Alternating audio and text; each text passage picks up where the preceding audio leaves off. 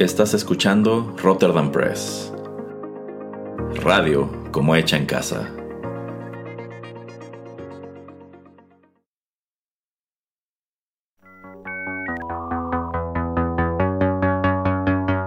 TechPili. El programa en donde analizamos la tecnología de manera relajada y divertida.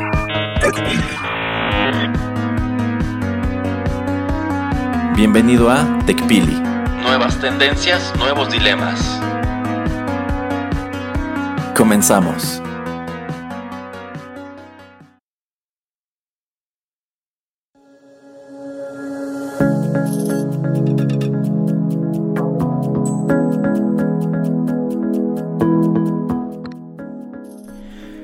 Tal amigos? Bienvenidos a la emisión número 98 de TechPili, nuevas tendencias, nuevos dilemas. Los saluda Juanito Pereira aquí a través de los micrófonos de Rotterdam Press.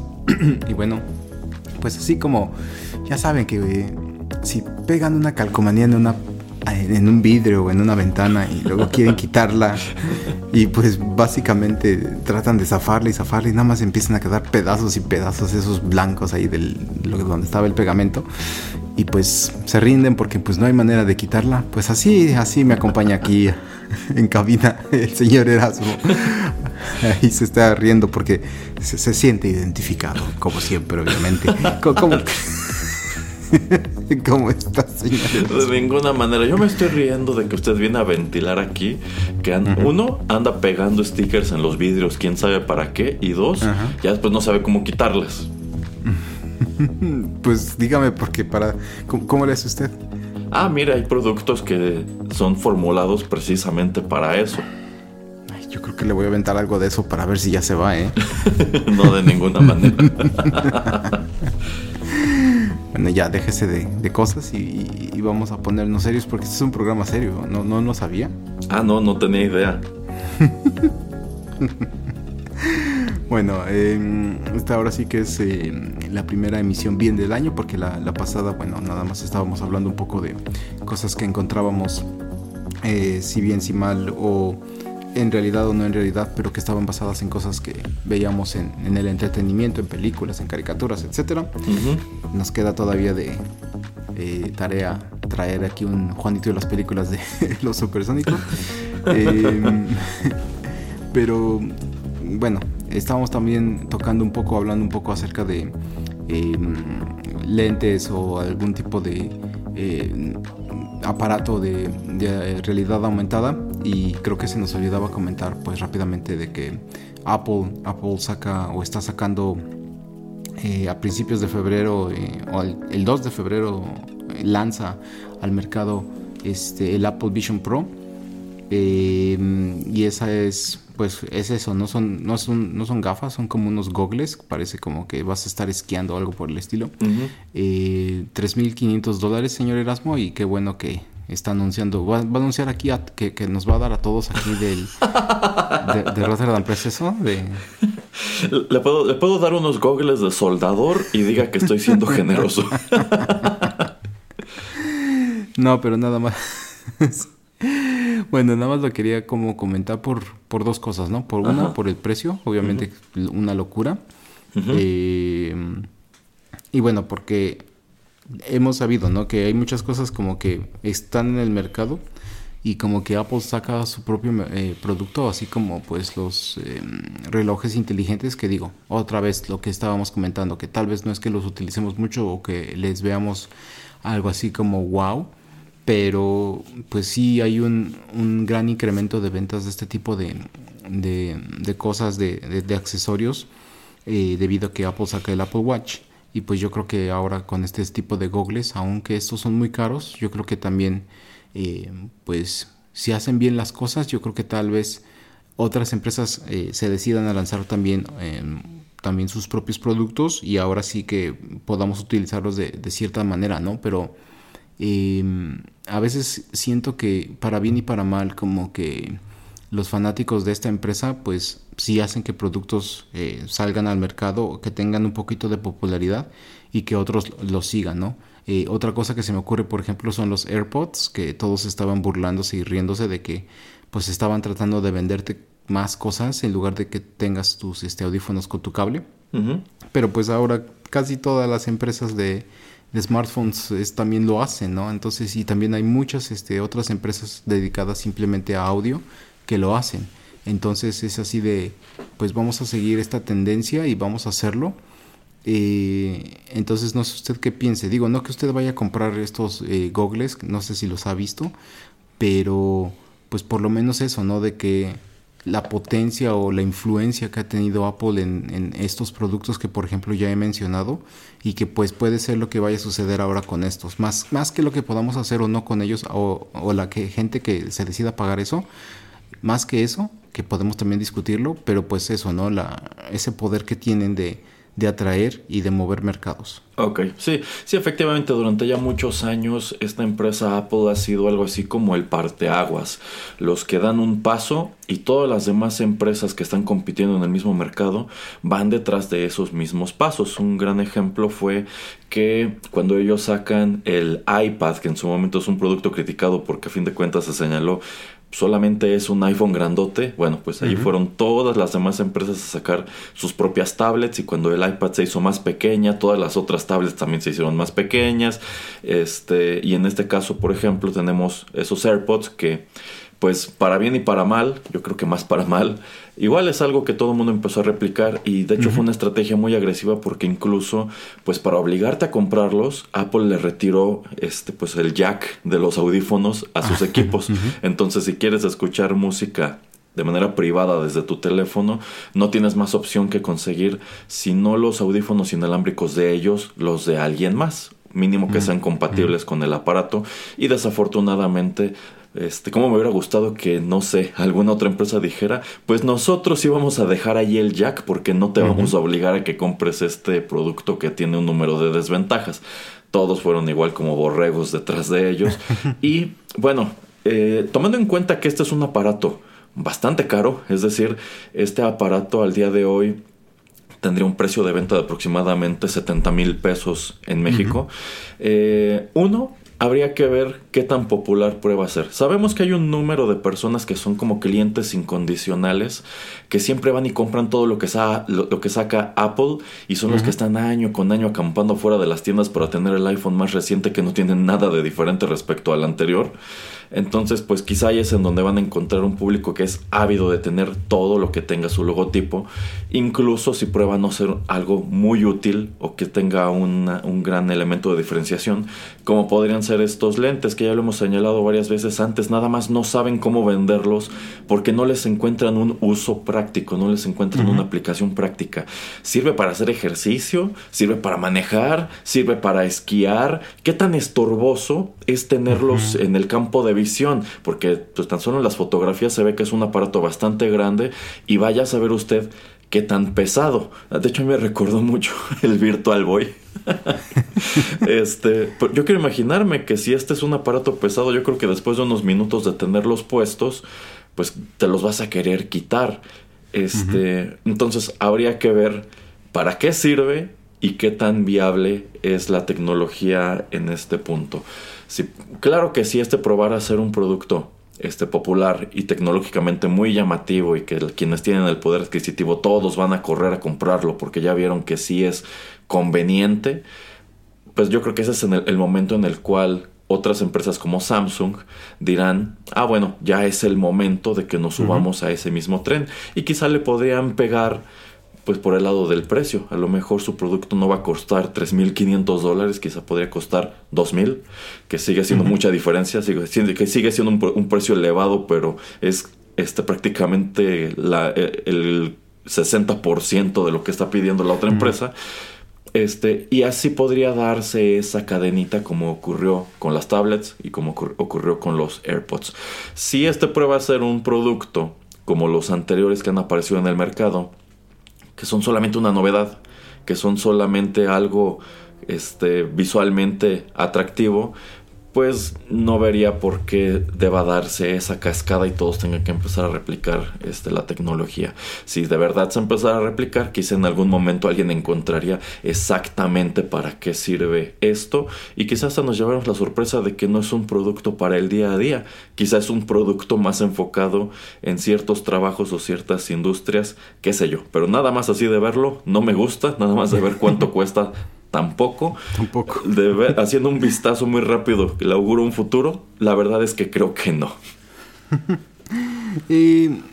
yo creo que es eso de ser líderes y de buscar algunas cosas que digas, wow, o sea, en verdad sí lo quiero por, por X o por Y. y una de las cosas, de, el punto de venta también es eso de, pues es que si te los pones, puedes tener una pantalla de, no sé, 100 pulgadas en, en, tu casa. Eh, eso es como te lo venden porque, pues, o sea, es perspectiva y todo esto. O u otro tipo de cosas, ¿no? Pero yo creo que es como estábamos comentando, ¿no? De que algunas cosas más eh, reales, de que puedas estar usándolo, de que en verdad digas, no, es que en verdad necesito esto, porque pues una de dos, o si quiero en verdad una pantalla de 100 pulgadas, ¿para qué me voy a poner unos goggles? O sea, me compro la tele o me voy al cine o algo así. Pero yo creo que sí puede haber cosas prácticas que, que quieras usarlos en tu casa, en tu trabajo, y, ahí es donde veremos. Eh, yo creo que tal vez lo veo más, tal vez para mm, algún tipo como de videojuegos, pero obviamente tener un dispositivo así es muy caro. Eh, o tal vez para, pues tal vez diseñar, no sé, eh, estás, este, no sé, eres arquitecto o quieres este meterle nuevos muebles a tu casa, yo qué sé, entonces así como que puedes de alguna manera pues utilizar este, estos dispositivos para de, eh, realidad aumentada para hacerlo, pero bueno, ya veremos, ya, ya, estaremos hablando de ellos o de cosas que yo crea que, que yo puedo decir, no, es que esto es, esto es lo clave, como en algún punto cuando Apple introduce también esto de Apple Pay, que yo dije, no, es que aquí es de donde, o sea, aquí este es el futuro, ¿no? O sea, déjate de que vendan nuevos smartphones o no, de que es lo que la gente se queja hoy en día de que es que no sacan casi nada nuevo.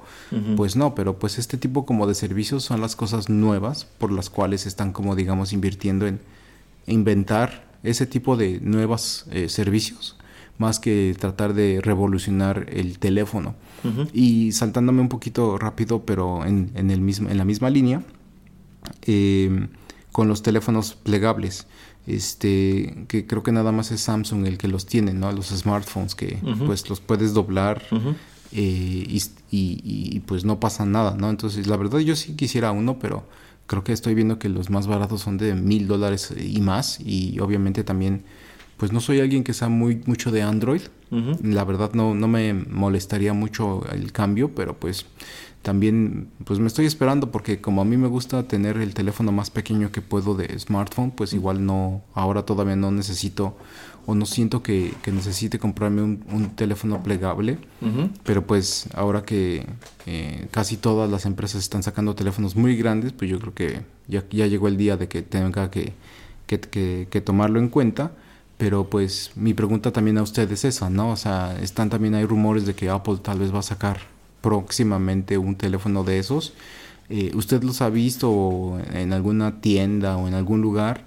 ¿Y por qué, por qué usted lo tendría por qué usted no lo tendría? Porque yo creo que cuando Apple se decida lanzar el suyo, yo creo que otra vez es algo que aun cuando Samsung ya lo tiene como hace tres años, eh, cuando ellos se decidan, va la popularidad va a subir. Eh, sí, sí, eh, allí tiene usted toda la razón. si Samsung lo hizo y los demás no fueron a copiarlo en manada, pues eso se debe a que a fin de cuentas el que es la punta de lanza en realidad es Apple. Sí, yo estoy de acuerdo, creo que sí. El, e, este verano anunciaran el primer iPhone plegable. Ahora sí, todos los demás, este, Huawei, Xiaomi, todos estos, van a ir pues por este por su propio modelo van a ir a copiar el producto eh, ahora si me preguntan me gustan estos teléfonos plegables sí sí los he visto solamente de exhibición nunca he tenido uno en las manos pues no no me encanta y sí tengo conocimiento de un caso de alguien que compró uno este, y se le descompuso una de las dos pantallas al poco tiempo y al parecer es fecha que no se lo han podido arreglar.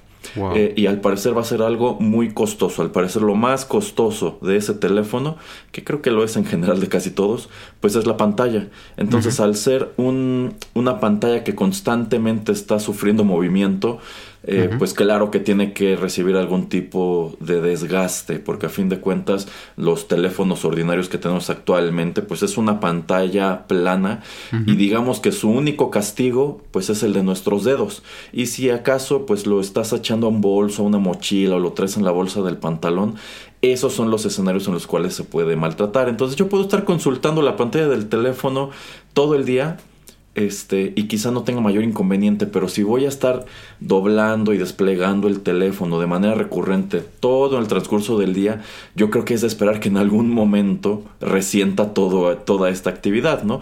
y si de por sí lo vas a estar checando a cada rato, ¿cuál es el punto de plegarlo en primer lugar? Yo pienso que sí le están tirando mucho al espacio, pero por ejemplo, yo que casi siempre traigo el teléfono en una de las bolsas del pantalón y cuando llego a traer una chamarra o algo así si cabe, si trae algún bolsillo este, en el pecho, lo aviento allí. Algo que nunca me gusta es que se marque la forma del teléfono en la ropa. este, y bueno, estos de por sí quizás son ahora más altos, pero también han tratado de hacerlos un poquito más delgados. En realidad lo que los engrosa son las fundas o las protecciones que nosotros les ponemos.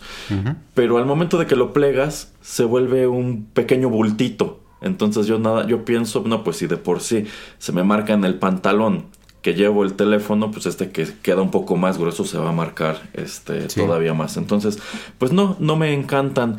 Y, sí puedo apreciar también la ironía de que estamos regresando, parece que estamos este, dando círculos, de que en, en, su momento, pues los primeros celulares compactos eran plegables y después fue una gran novedad que ya este, eran eh, pues de una sola pieza y quizá tenían primero un teclado integrado allí mismo o si no se deslizaban nada más y después eran como los conocemos hoy que son nada más la pantalla y ahora vamos a regresar otra vez a los plegables. es que también yo creo que estamos regresando a los plegables porque pues la, la pantalla, ¿no? O sea, si comparamos eh, los primeros iPhones, eh, que tan grandes eran, o sea, todo, como usted comenta, ¿no? Todavía cabían en, la bolsa de un pantalón, sobre todo, por ejemplo, de unos jeans, tal vez ya de pantalones un poquito más formales, depende del corte y depende de, pues, el tipo de bolsa que le hayan puesto eh, los diseñadores o quien haya hecho este, su ropa. Pero, pues, si usted es alguien que le gusta tener una pantallita un poco más grande, este yo por eso también sigo teniendo lo, más pequeño que pueda porque no me gusta tener que tener no me gusta tener el teléfono en, en otro lugar que no sea mi la bolsa de mi pantalón. O sea no siempre traigo una chamarra no siempre traigo este eh, no sé lo que sea no entonces eh, si hace calor pues obviamente traigo una playera o algo no voy a traer no sé alguna camisa ni en la ni, yo creo que ni o más bien ni en la bolsa de una camisa cabe. Entonces no, o sea, por eso yo, o sea, mm, por eso ya vemos después mucha, por eso ya vemos eh, muy recientemente también a muchos hombres con, no una cangurera, pero sí una tipo bolsita. si somos honestos, es una cangurera que se colocan este, en el hombro. Sí, lo es, lo es. Pero pues es por eso, ¿no? O sea, también, si no, ¿dónde van a estar, dónde le va a estar cargando a la gente su, su teléfono y es simplemente es eso, o sea, traen su cangurera y traen como usted dice como su estuche o su protección para el teléfono, o sea, traen protegido el teléfono de 20 maneras y pues no sé, se me hace demasiado inconveniente la verdad, entonces yo creo que ese es el futuro así de, pues sabes qué, quieres volverlo a ponértelo en tu en tu pantalón en la bolsa, este compra el, el, el, plegable, ¿no? Mm, sí, sí, sí podría ser. Yo creo que sí tiene su mercado como usted dice, hay quien lo que necesita es algo eh, que se haga pequeño, que no sea estorboso, pero eh, bueno, eh, así en un vistazo personal, lo que yo he visto no me convence. A lo mejor en algún momento logran darle otro pequeño giro de innovación y ahora sí digamos que logran aterrizarlo bien. Mm, sí, sí, exactamente. Bueno, esos eran como mis puntos acerca de de lo que estábamos un poquito hablando de, la semana pasada. Eh, y nada más quería saltar, ahora sí que, a, algo que quería platicar un poquito, pero en un intermedio o un punto de enlace, eh, mi pregunta para ustedes, ¿qué tanto ve el Super Bowl o qué tanto ve el fútbol americano usted? No, no lo veo. Fíjese que eh, sí entiendo la mecánica del juego, pero al igual que me ocurre con el béisbol y otras cosas, nada más no me atrapa. Y, justo el otro día me salió un gráfico de este que de la duración de la transmisión de los distintos Super Bowl, me parece que de los últimos 10, 15 años, de esas horas de transmisión, ¿cuánto tiempo en realidad está dedicado al juego? ¿Y cuánto son comerciales? ¿Cuánto es el medio tiempo? Y bueno, prácticamente reducen. Lo que es juego-juego, así si sumamos la duración de todas las jugadas, duran aproximadamente 30 minutos. Y, es decir, el, show de medio tiempo es más largo que el juego como tal. Pero bueno, a fin de cuentas, este es un juego un poquito lento en cuanto a que después de cada jugada tienen que reorganizarse los jugadores, tienen que comunicar estrategia, etcétera, etcétera. Entonces, pues no, no es algo que me haya atrapado nunca.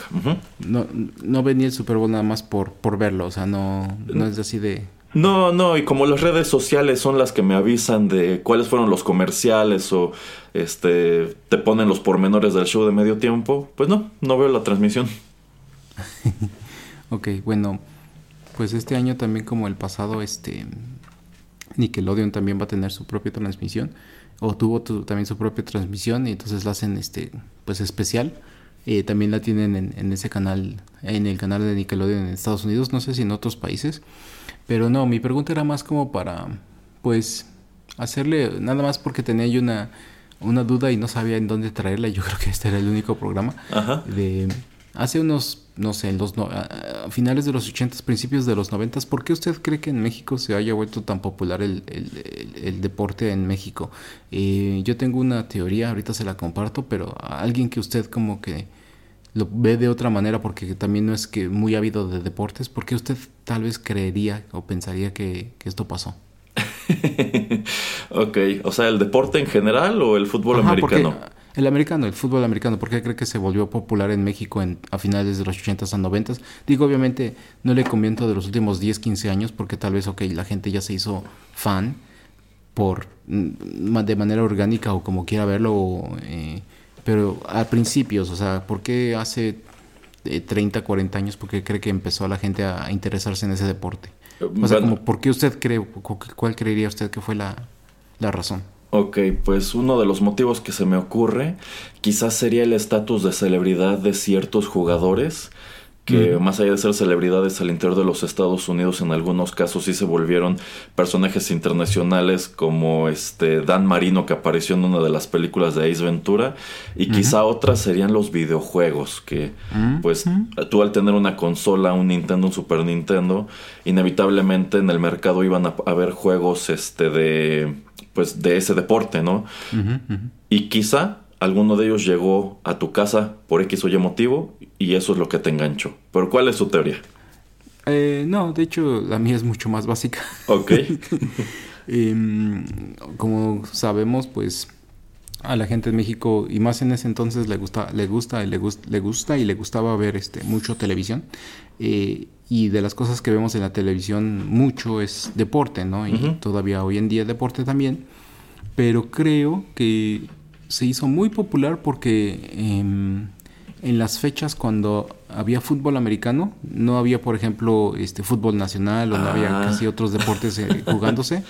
Y también, y también en Estados Unidos, pues el fútbol, soccer, o sea, apenas eh, hace algunos años empieza a ser más o menos bueno. Algunos partidos del básquetbol se veían en los 80s, en los 90s, cuando los pasaban y más a veces en TV Azteca, solamente porque no me acuerdo en otro lugar. Este, pero por ejemplo, la, Liga de Fútbol Mexicano estaba parada porque pues es la pausa de, diciembre, entonces se para, se para, se paraba, no sé, un mes o dos meses. y entonces eran esos fines de semana donde pues te juntas o estás con tu familia o yo qué sé, o vas al, restaurante, pues lo que están poniendo en la tele para entretenerte o en la, tele, en la televisión en tu casa o en el restaurante, pues es eso, es fútbol americano. Eh, entonces yo creo que nada más yo creo que ese fue como el inicio de por qué la gente se empezó a interesar, porque también yo soy de esos, de, pues es que no tengo, cuando yo era pequeño así de, pues es que no tengo muchas cosas que hacer o no tengo mucho que ver y no quiero, no sé, ya ve que pues no existían los servicios de streaming ni nada, entonces o juego un videojuego o salgo con mis amigos o veo algo en la tele, pero en la tele pues casi, o sea, ¿qué puedo ver? Y a veces casi y siempre había uno de estos este juegos, entonces yo creo que también por eso no que yo sea súper fan del americano, pero yo lo veo más que nada porque ah, pues es que no hay fútbol o no yo quiero ver algo de deportes ahorita, pues esto es lo que hay. Ok, ok. Eh, creo que es un punto interesante este de que acoplaban los calendarios de los distintos deportes y efectivamente como que trataban de que las jornadas del fútbol mexicano no coincidieran con las del fútbol americano, que bueno, nunca ha tenido un seguimiento del mismo tamaño en nuestro país, pero ese seguimiento ha ido creciendo. Yo supongo que, eh, sobre todo en los años 90, eh, el fútbol en México es un negocio enorme, pero a la vez el, la NFL y la NBA y también este, la MLB son negocios muy grandes en Estados Unidos. No es de extrañar que las televisoras mexicanas hayan tratado de participar un poquito de ese negocio o en su defecto traerlo y enjaretar el gusto por el mismo, por la fuerza, como hicieron en su momento con las luchas. O sea, aquí en México tenemos una tradición este, muy larga y una noción de qué son las luchas, ¿no? De qué son los luchadores. Y fue muy marcado que en los 2000 nos empezaron a enjaretar shows de la WWE en prime time, en el canal 5 y demás, porque estaban necios de vender esas luchas que son un negocio mucho más grande que las luchas mexicanas, que por más populares que sean en realidad, no, no, no, no dejan tanto dinero no le dejan tanto dinero a las televisoras como si lo hace la WWE. Este, yo me imagino que parte de acoplar esos calendarios obedecía a eso. Si voy a comprar los derechos de transmisión del Super Bowl, no puedo tener partidos, no puedo tener un clásico Chivas América el mismo día. Tengo que asegurarme de que la atención del televidente venga para acá. Y a su vez, eh, pues creo que es exactamente lo mismo que trató de hacer en su momento TV Azteca con la NBA, por eso teníamos las transmisiones de la NBA los sábados, aunque ya tiene un número de años que abandonaron eso porque pues nunca fue negocio, o, no, yo, yo, pienso que quizás sí generó interés, pero ellos no supieron cómo sacar dinero de esas transmisiones. Eh, entonces sí, creo que creo que tanto lo que usted dijo como lo que yo dije son factores que vinieron a jugar este, a todo esto, pero yo creo que el tema farándula ha sido lo más importante porque yo me acuerdo que incluso cuando estaba en la secundaria se hablaba muchísimo del show de medio tiempo del Super Bowl y en años recientes también se habla mucho de las películas que anunciarán como parte de los comerciales. Entonces, digamos que en México el fútbol americano ha sido una como una bola de nieve que rueda cuesta abajo y poco a poco va agarrando fuerza y sobre todo entre un público más joven como que es en donde ha terminado de cuajar. Exacto. Sí, sí, sí. No, le digo, es nada más una teoría y no tenía dónde ponerla, pero dije, ah, es que esto empata porque por algo que usted acaba de comentar, que es este eh, lo de la WWE em, y el anuncio de que Netflix este, les pagó no sé cuántos miles de millones de dólares de, del año 2025, creo que es un, es un este, negocio de 10 años o algo así. Eh, 5 mil millones de dólares creo que les pagaron por 10 años eh, para que se salgan allá de Estados Unidos de lo que es la USA Network. Que, Bueno, es una filial de, de NBC, eh, donde siempre estaba siendo transmitida pues este estos programas de, de la WWE y ahora lo van a poner en, en, streaming. Y pues en algunos otros programas también comentábamos eso de que digamos que era, era como la última frontera y creo que hasta me acuerdo que en algún punto antes de que sucediera yo decía pues es que eh, Apple debería comprar, por ejemplo, a ESPN o, alguna de estas empresas que ahora es, por ejemplo, por propiedad de Disney y, pasar programas de deportes en, vivo en, sus plataformas de streaming. ¿Por qué? Porque pues de, hoy en día de eso vive las, las televisiones, o sea, los canales eh, de paga, no de paga, pero hasta los de paga, la, este, la televisión que, que uno paga, el cable, los canales, la mayoría de ellos viven mucho de esos eventos en vivo. O sea, también, por ejemplo, de las premiaciones de, de Oscars, de Grammys, de Emmys, etcétera. Y de estas cosas que pues nada más son, digamos, acontecimientos que pasan solamente una vez, sino al año, si tal vez este, cada no sé cuánto.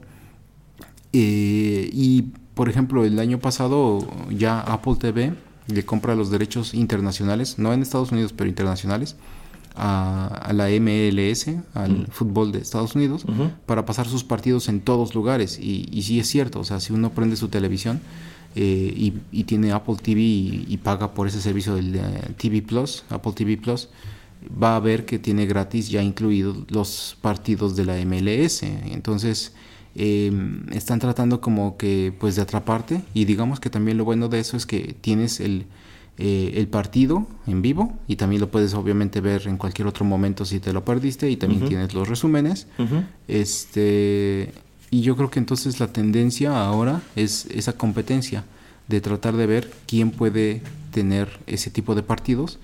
Eh, y finalmente Amazon también del año pasado ya creo son los partidos de jueves en la noche de la, del fútbol americano ya los pasan en ciertos países también simplemente por la plataforma, no solamente en exclusiva, pero ya también los puedes ver ahí. Y también Amazon como que está tratando de, apuntar o de eh, tratar de tener algunas cosas en vivo. Si ustedes se meten, si tienen Prime, van a ver ahí en algún lugar que algo dice deportes en vivo y va a tener cosas bien raras, oscuras o que no tienes idea.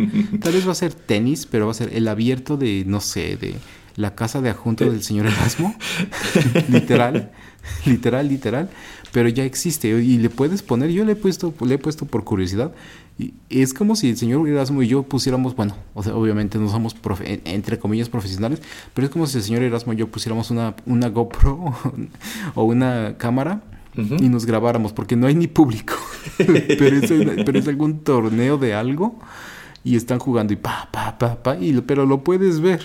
Entonces eso se me hace muy chistoso. Eh, y, eso es a donde estamos, a donde están yendo estas plataformas, señor Erasmo, como también para tratar de quitarle, pues digamos, lo último que tenían eh, los canales de cable.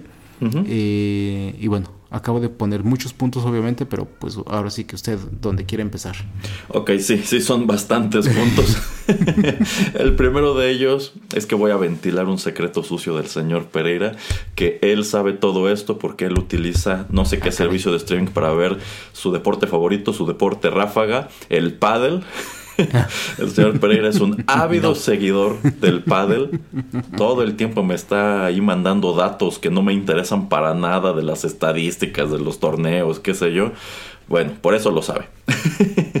otro, otro punto, este ya que mencionó esto de la WWE que ha estado haciendo negociaciones pues curiosas este, para seguir transmitiendo eh, sus contenidos.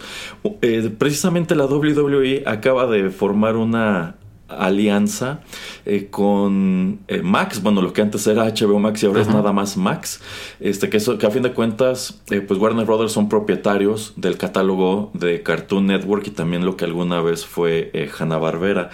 Y actualmente usted puede encontrar un montón de películas animadas que son crossover de distintos luchadores de esta empresa con personajes de Hanna Barbera como los Jetsons, los Flintstones y por supuesto que Scooby-Doo. Este, Y bueno, por allí un fin de semana que no tuve nada que hacer, me puse a verlas. Son malísimas, son increíblemente malas. Este, y bueno, o sea, me pareció curioso que como que se dieron a la tarea de empatar a estos personajes porque quieren enganchar a los niños con lo que ellos están vendiendo. obviamente. Y bueno, también precisamente por esa estrategia de atraer niños es que han lavado algunos de los aspectos más controvertidos de su producto, como las WWE Divas, que ahora ya tienen otro nombre, no me acuerdo cuál es, y pues las han, las han vestido un poquito más. este, y de hecho algunas de ellas hasta salen en estas películas animadas y dices, bueno, ¿qué estaban pensando? Este, bueno, eso por un lado. Este, otro punto que yo considero ha contribuido este, al a la proyección del fútbol americano, sino de el Super Bowl en específico, y es algo de lo que estaba platicando el otro día con el señor Rock, que es una escucha constante de este podcast. Él, él, me decía que, bueno, es que él me preguntó que si había una manera de abordar el Super Bowl desde la vía de la literatura. Le dije, pues no que yo sepa, estoy seguro que debe haber mucha crónica y también mucha historia en torno al deporte en los Estados Unidos, pero al menos yo no la conozco. Este, pero me mandó un artículo que señala que este va a ser el primer este, Super Bowl, el de este año 2024, en donde se va a leer un poema. Y al parecer es un poema este, relacionado con temas como de derechos civiles, derechos humanos, cosas así pues porque como que quieren sumarle ese, esa pestañita de lo cultural y de lo socialmente responsable. Pero bueno, van a leer un poema en el, en el Super Bowl. Y este también me comentaba que él considera que algo que atraerá muchas miradas este año al Super Bowl. Y también a cierto equipo en específico, pues es la actual relación de Taylor Swift con un jugador de esta, de esta liga, que pues por allí incluso pues eh, fans de esta cantante que quizá no tenían interés en el deporte o en ver este evento, al parecer están organizando fiestas, están organizando screenings para verlo, para apoyar al novio de Taylor Swift. Y uno y es en donde uno se pone a pensar, tomando en cuenta que pues también Taylor Swift se ha convertido en un gran negocio, ¿No será esta una relación que sirve como publicity stunt para la NFL?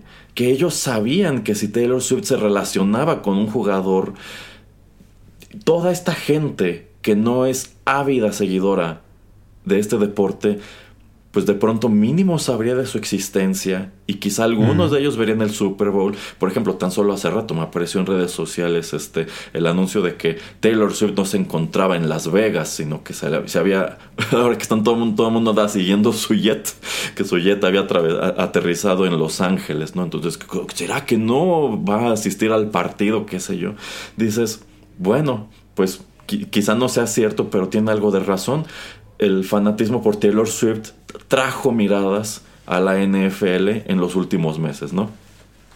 Eh, sí, de hecho, eh, no sé si por teoría de la conspiración o no, pero eh, se supone que ha habido, si no un repunte muy importante, sí ha habido más atención a, a la NFL este año por lo que usted está comentando.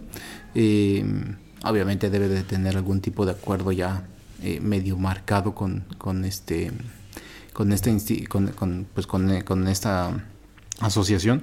Y mm, no sé en, qué orden pero pues obviamente o sea véalo como de esta manera. Si existen 32 equipos estoy casi seguro que en casi todos los tours que esta señorita mm, abre o manda o hace en Estados Unidos seguramente en casi o si no es que en todos este toca música porque son estadios gigantes no entonces eh, tal vez algún acuerdo puede tener o ah, de alguna manera están eh, pues saliendo positivamente entre ellos este algo bueno están sacando de esta relación.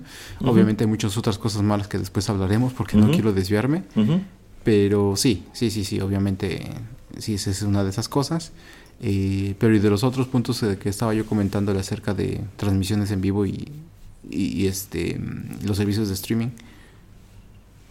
Ok, eh, bueno, el tema con el streaming y el deporte es que quizás es un terreno en el cual nosotros, eh, al menos en México, seguimos muy casados con la televisión porque a fin de cuentas eh, uno siente que el streaming es para ver cosas pregrabadas y no cosas en vivo. También algo que olvidé señalar, también durante muchos años empresas como Cinepolis y Cinemex han tratado de subirse a estos mismos trenes transmitiendo X o Y partido, o partidos del Mundial, o el mismo Super Bowl, en una sala de cine. Y no sé qué tan buen negocio sea, no sé qué tanto atraiga este, a la gente, pero digamos que ahí está esa oferta. yo creo que esto de llevar el deporte en vivo al streaming, pues es algo que tienen que empezar a promocionar porque, porque por ejemplo en mi casa este yo no tengo ni siquiera antena de televisión. O sea si yo trato de poner como tal la televisión abierta en la pantalla no puedo porque no se va a ver nada no hay nada que recoja la señal. Eh, pero si yo dijera pues sí sí quiero ver el Super Bowl pero no puedo sintonizar ni, ni Televisa ni TV Azteca pues a lo mejor puedo ver la transmisión en no sé quizá puedo pagar un extra en Prime y allí lo veo yo creo que también ellos se están dando cuenta de eso. Yo creo que ellos tienen en el radar a gente como yo que dicen la gente cada vez ve menos televisión este, abierta. Necesitamos pegarle a esas cosas que están atrayendo su atención este, actualmente. Creo que hace un número de años también lo señalamos, que también estaban conscientes de que mucha gente ya ni siquiera veía, o sea, ponía el partido, pero no lo estaba viendo, estaba más ocupada en su teléfono. Exacto. Entonces creo que igual por ahí han desarrollado un número de estrategias como, este, pues a fin de cuentas, si tú estás checando el feed en, en X o en Threads, yo creo que allí te vas a ir enterando de qué es lo que pasa, así como te enteras con los Oscars, con los Grammys y todo ese tipo de cosas. Así que ellos lo que tienen que hacer es adecuarse a esas crecientes tendencias del público. Pero ¿no ve también usted que estaba yo pensando en esto de eh, si nos quejábamos em, de que hay muchos servicios de streaming y de que pues la mayoría de ellos em, pues están perdiendo cantidades enormes de dinero?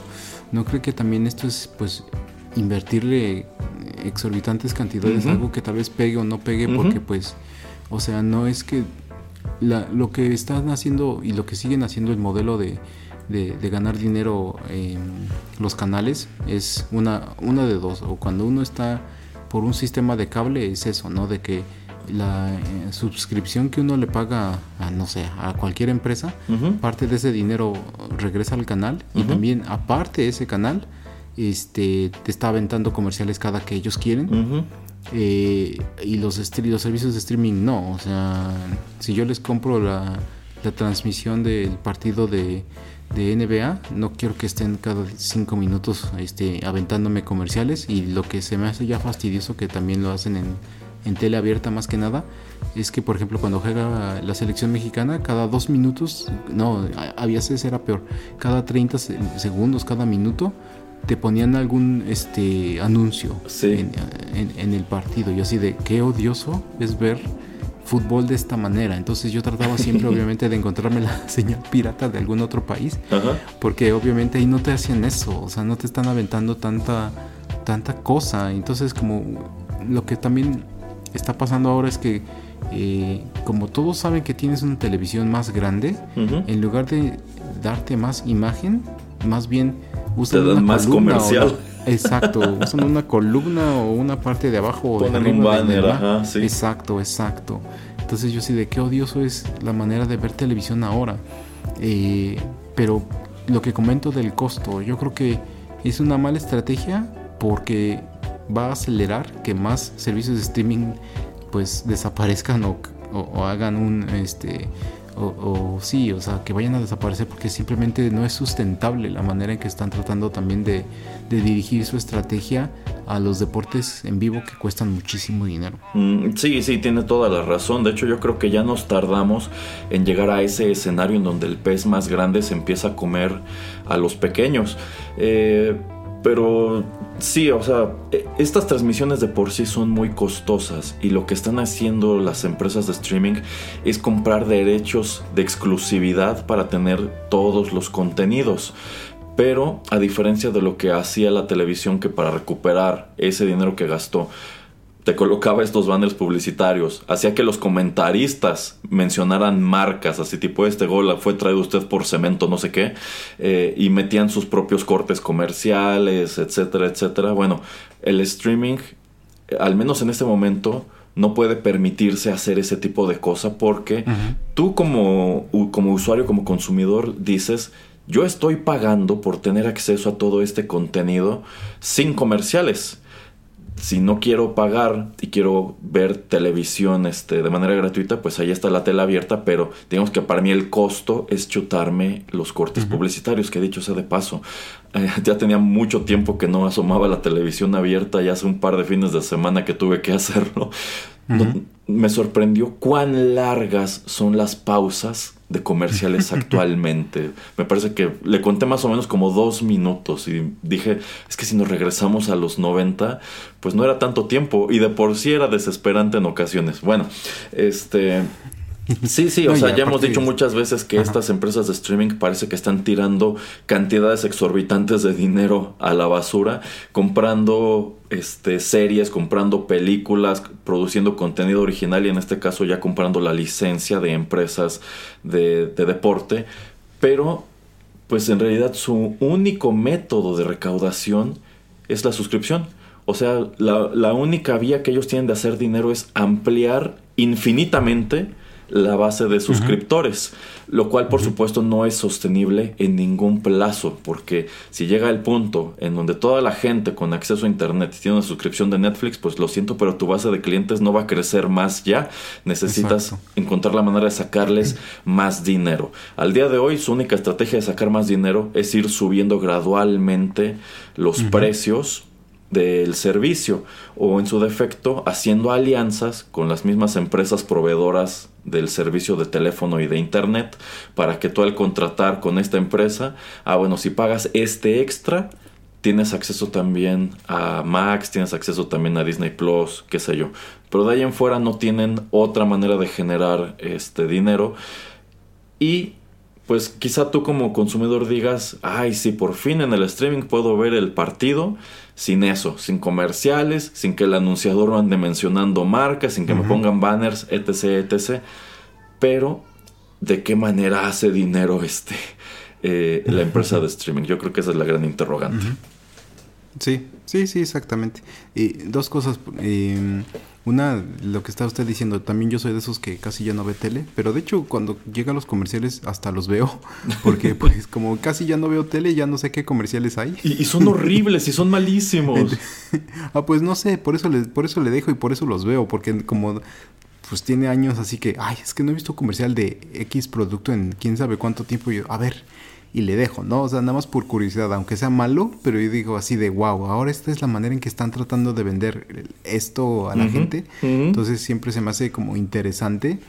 Eh, y la otra cosa es de que, sí, o sea, yo creo que la estrategia es este no la, la mejor. Yo creo que todo lo que viene siendo deporte en vivo, la única manera de, de, hacer de una remuneración eh, eficiente o positiva para una empresa es eso, que se quede en cable porque eh, o en la tele, porque pues eso, ¿no? Te pueden bombardear con miles de comerciales y bueno, ni modo, ¿no? O sea, ese yo creo que, pero yo creo que no hay otro modelo que, que le funcione.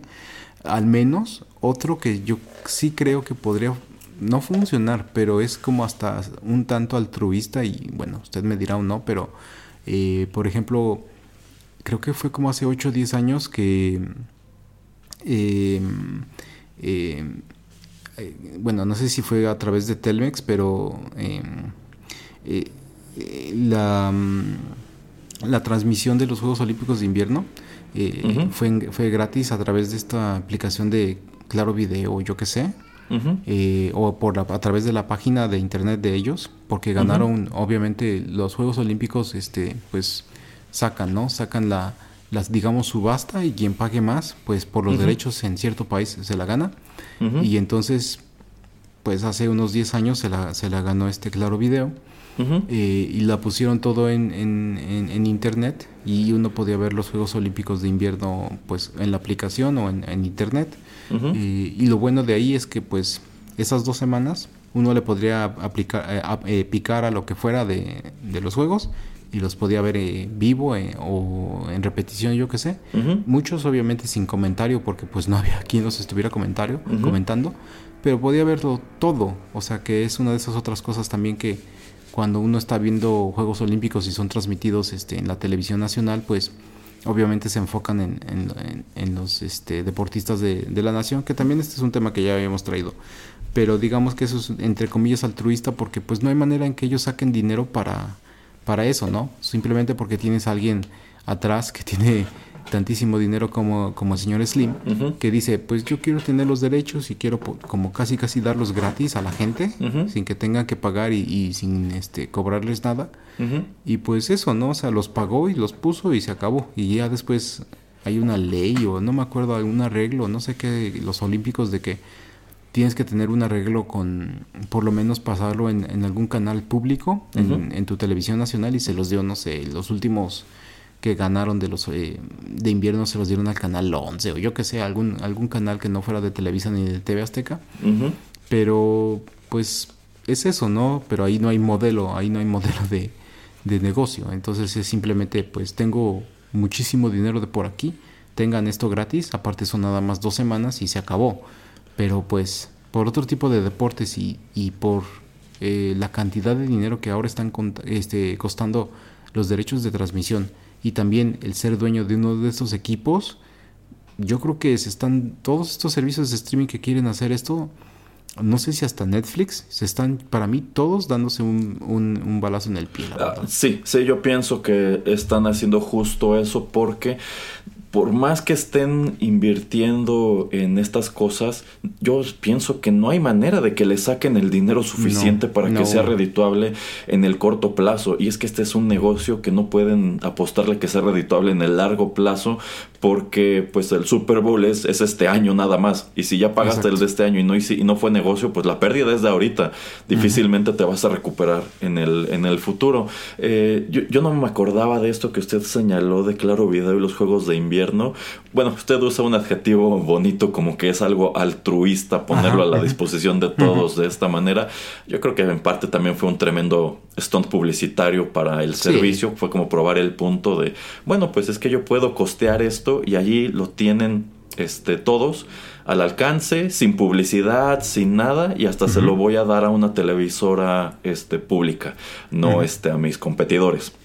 Este, Desafortunadamente tendríamos que ponernos a analizar qué tanto impactó en la cantidad de gente que empezó a asomar a los contenidos de Claro Video, que tengo entendido, pues ya ni siquiera lo tienes que pagar, con que tengas contratada una, este, un servicio de Telmex, y creo que ahora incluso hasta de Telcel, puedes acceder de manera gratuita a lo que ofrecen, que la verdad no tengo ni idea de qué se trate. Yo creo que quizá de ese lado les faltaría un poco hacer alarde de, pues, qué contenidos este, tienen.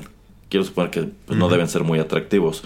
Pero, eh, pues sí, sí digamos que esa es otra manera en la que tú puedes acercar esos contenidos al público sin publicidad. Digamos que allí es pues el dinero, el muchísimo dinero de esta empresa, el que solventó dicha publicidad. No es necesario metérsela porque a fin de cuentas ya todo está este, pagado pero otras empresas no pueden darse ese lujo. Digo, hablar de los Juegos de invierno seguramente no son tan costosos como los Juegos Olímpicos. y tampoco que a su vez no son tan costosos como el Mundial de Fútbol.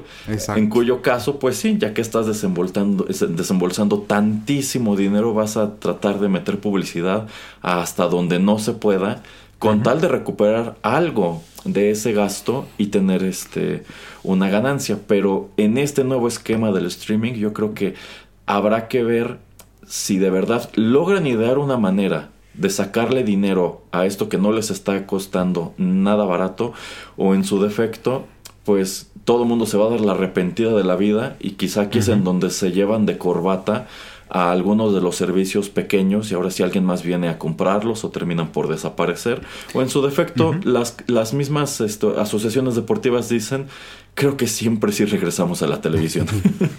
Yo creo que eh, otra vez usted no, no se acuerda o no tiene ni idea porque pues usted no es mucho de deportes pero por ejemplo eh, lo que viene siendo la WWE eh, tiene por lo menos como un evento cada cada este tres meses o algo así, donde es pago por evento.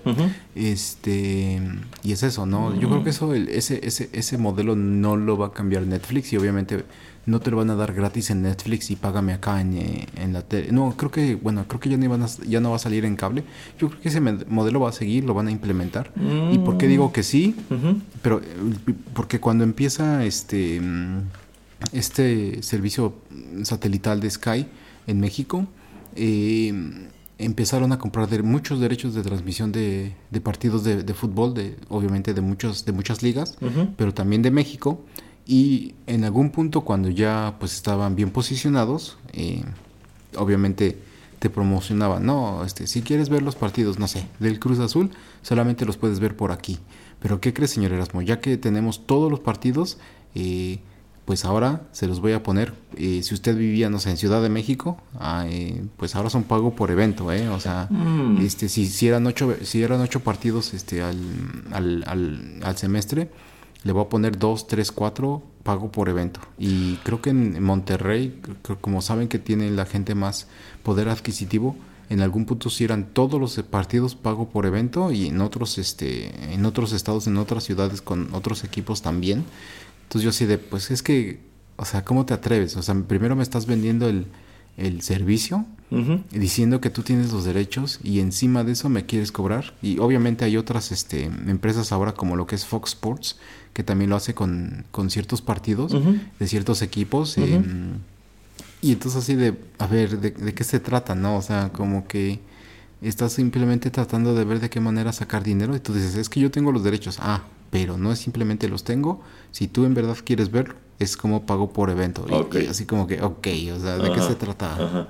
Eh, sí, sí suena totalmente como una estrategia sucia, pero usted lo señala, eh, siempre ha existido. Yo recuerdo que, eh, por ejemplo, ciertas peleas de box en los años 90 eran anunciadas con bombo y platillo que eran pago por evento a través de cablevisión y siguen siéndolo a la fecha yo creo que también es una, es una estrategia sucia, como usted señala, de atraer más suscriptores, porque si Netflix compra los derechos de la liga este, mexicana, bueno, ahora si quieres verlo, no solamente tienes que pagar Netflix, sino tienes que pagar esa barrera para ver los partidos. Quizá podría manejarse tipo, ¿quieres ver el partido en vivo? Es pago por evento.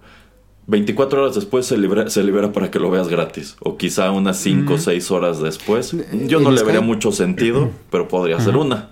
En, en Sky eran dos horas después, de hecho. En algún punto veías el partido, terminaba y cuando terminaba, porque obviamente toda la transmisión, no sé, si empezaba el partido a las 7, a las 9 lo podías ver ya gratis. Eh, y yo creo que de esa manera podrían, digamos, hacer otro tipo de negocio porque en el caso de este Super Bowl hay muchos restaurantes, bares y lugares de este tipo que lo transmiten y ellos en realidad no pagan nada por hacerlo porque quizá te van a poner la transmisión de la tele abierta. Si te va bien, pagan el cable y te lo van a poner en ESPN o una cosa así, pero para ellos no representa mayor costo.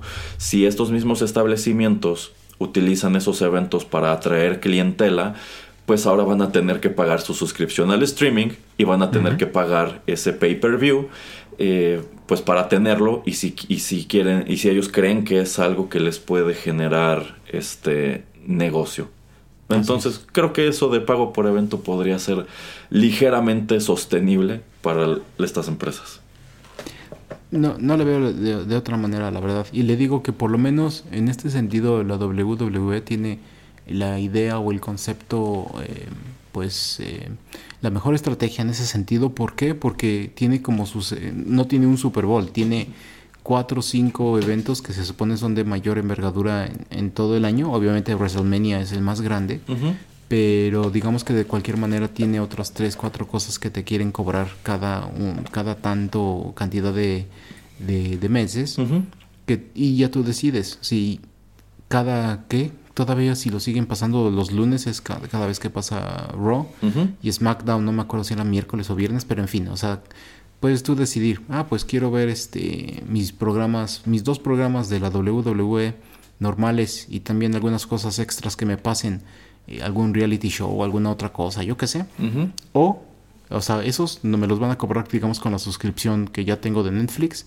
Pero si quiero los eventos especiales, pues esos me cuestan más. Que eso siempre ha sido el esquema. Entonces, yo creo que eh, lo que viene siendo, por ejemplo, fútbol normal, soccer, no tiene, yo creo que es eso, o sea, de, ah, pues quieres ver los juegos normales, velos, y cuando ya lleguemos a liguilla, págalos, o algún otro tipo de cosa, porque si no, pues yo creo que la gente se va otra vez a enojar, y como ya hay 20, 30, 40, 50 otras cosas que hacer y en con qué distraerte, otra vez, es como, eh, pues que se pregunten cualquiera de estas empresas, ay, es que ¿por qué la gente no nos ve? Pues, ¿Por qué? Pues porque eres este un, un avaricioso y ellos tienen pues muchas otras opciones de cosas que hacer y no es que tú tengas como que la cosa o el evento tan importante y también lo hemos visto con, la, con las películas, ¿no? O sea, el, evento más importante del año pasado fue Barbenheimer. Vete a ver Barbie, vete a ver Oppenheimer y se acabó. O sea, nada generó tanto ruido como esas dos películas. No que han sido las mejores, pero no, nada generó tanto ruido. Y si fuiste a ver esas dos películas en el año, fuiste al cine y se acabó. O sea, nadie te va a juzgar porque fuiste o no. Pero tuviste esa opción. Sí, sí, o sea, es de nuevo algo que podría este, salírseles de las manos o en su defecto afectar eh, su percepción en el público porque estoy seguro que hay mucha gente que sigue el fútbol de manera recurrente los fines de semana porque es gratis. O sea, porque lo puede ver en la televisión. Hay mucha gente que le gusta verlo en la televisión, pero pues quizá no iría al estadio. Y a esta misma gente, si le dices, tu hobby del fútbol del fin de semana ya cambió de sede y ahora está en el streaming y tienes que pagar por él, probablemente dirán, pues de ninguna manera, ¿de qué se trata esto? Entonces, quién sabe, podría darse un fenómeno de que haya un, este, un cambio de público, ¿no? A lo mejor le dan la espalda al público de la televisión, pero empiezan a acaparar un público nuevo que está en el streaming. También lo veo poco viable, pero podría darse el caso. Pues por ejemplo, o sea, si lo pongo en mi propio caso, soy alguien que casi ya no ve muchos partidos en vivo de fútbol. Y también no tengo mucho la necesidad. ¿Por qué? Porque ya tengo YouTube. Y porque ahora ve el pádel. Déjese de eso.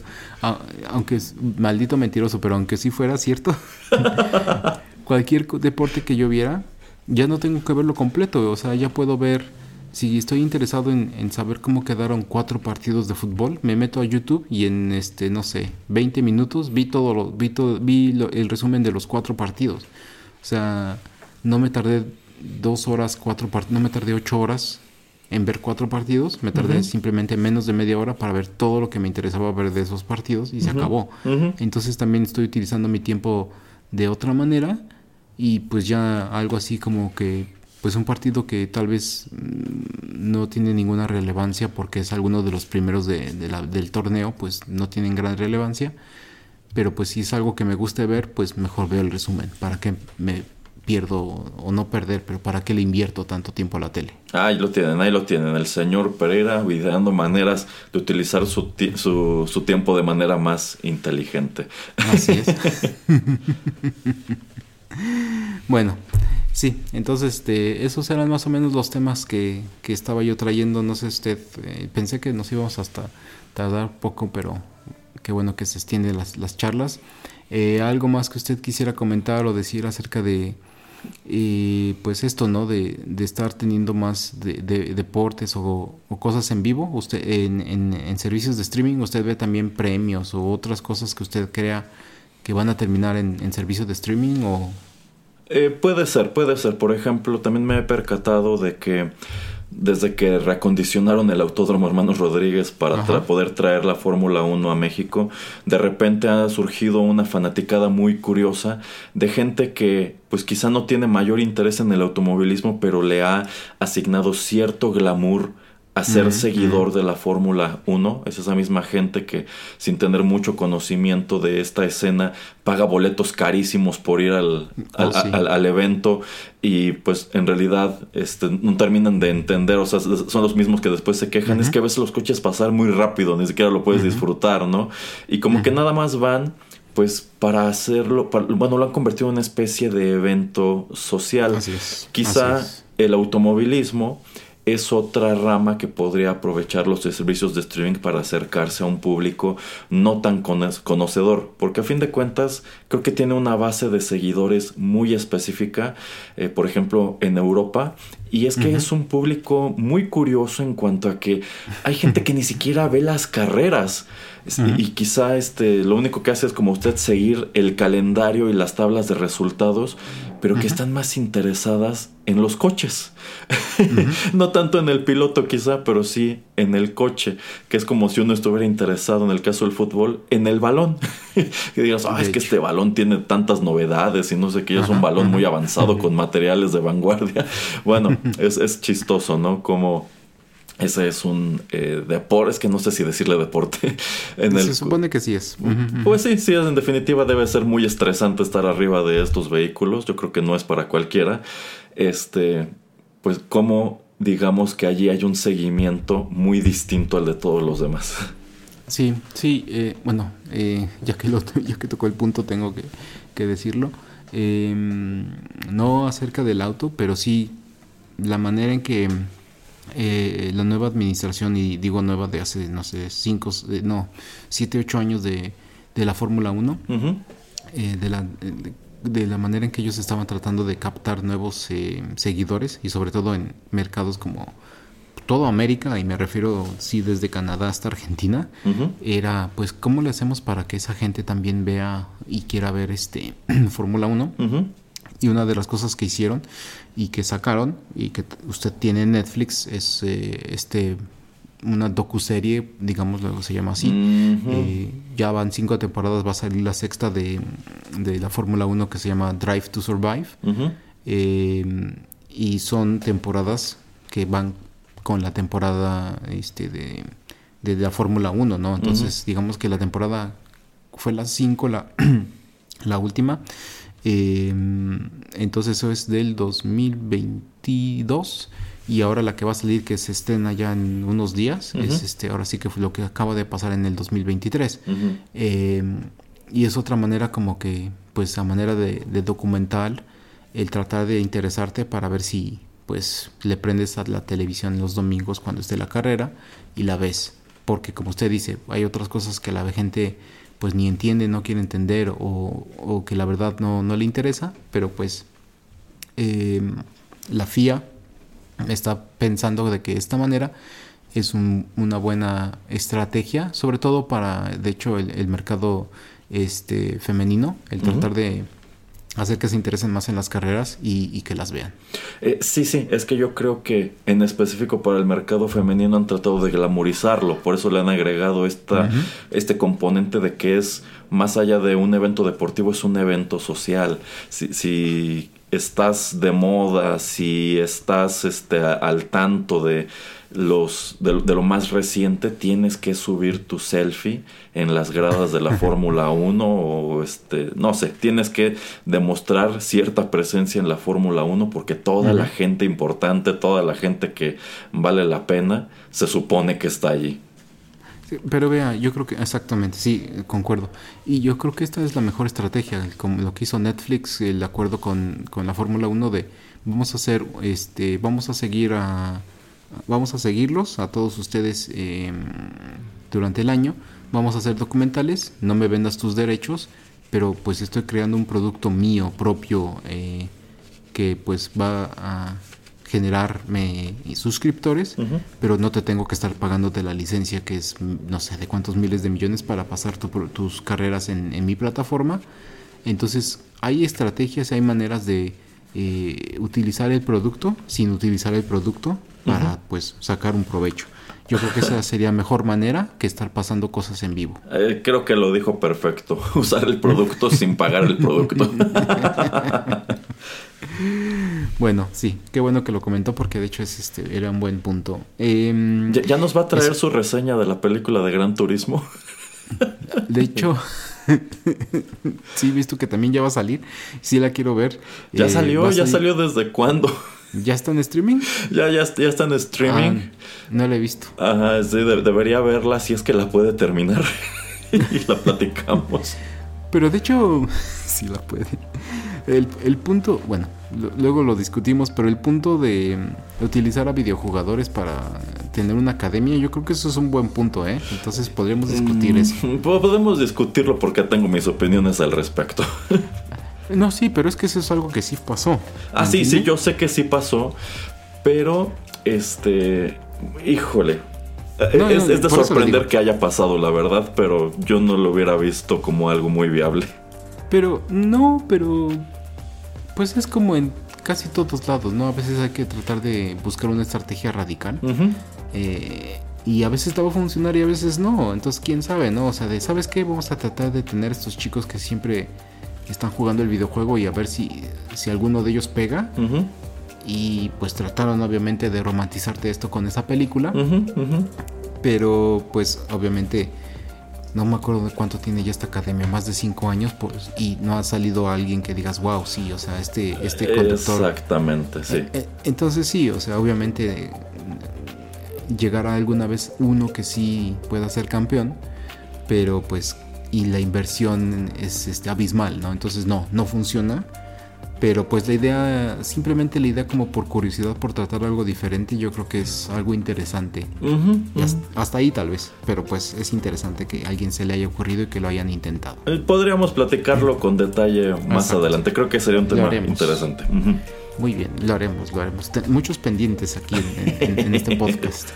Bueno, rápidamente nada más dígale a la gente dónde puede escucharnos. Todos nuestros contenidos están disponibles en SoundCloud, son más de 700 emisiones, pero si solamente quieren escuchar las 500 más recientes, pueden escucharnos en Spotify y en cualquier otra aplicación de podcast y estar al pendiente de lo nuevo de Rotterdam Press en redes sociales, Facebook, Instagram, Threads y pues a veces ex, ya no tan seguido como antes. Bueno, pues eh, muchas gracias. Eh, aquí los saluda el señor Erasmo, el señor Juanito Pereira. Y sigan aquí conectados en Rotterdam Press con todos los demás programas que tenemos para ustedes. Hasta la próxima.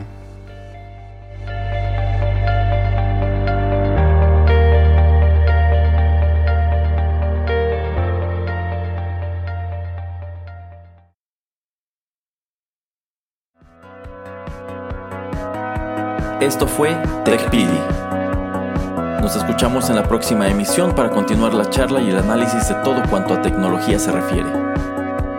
Te esperamos aquí, en Rotterdam Press.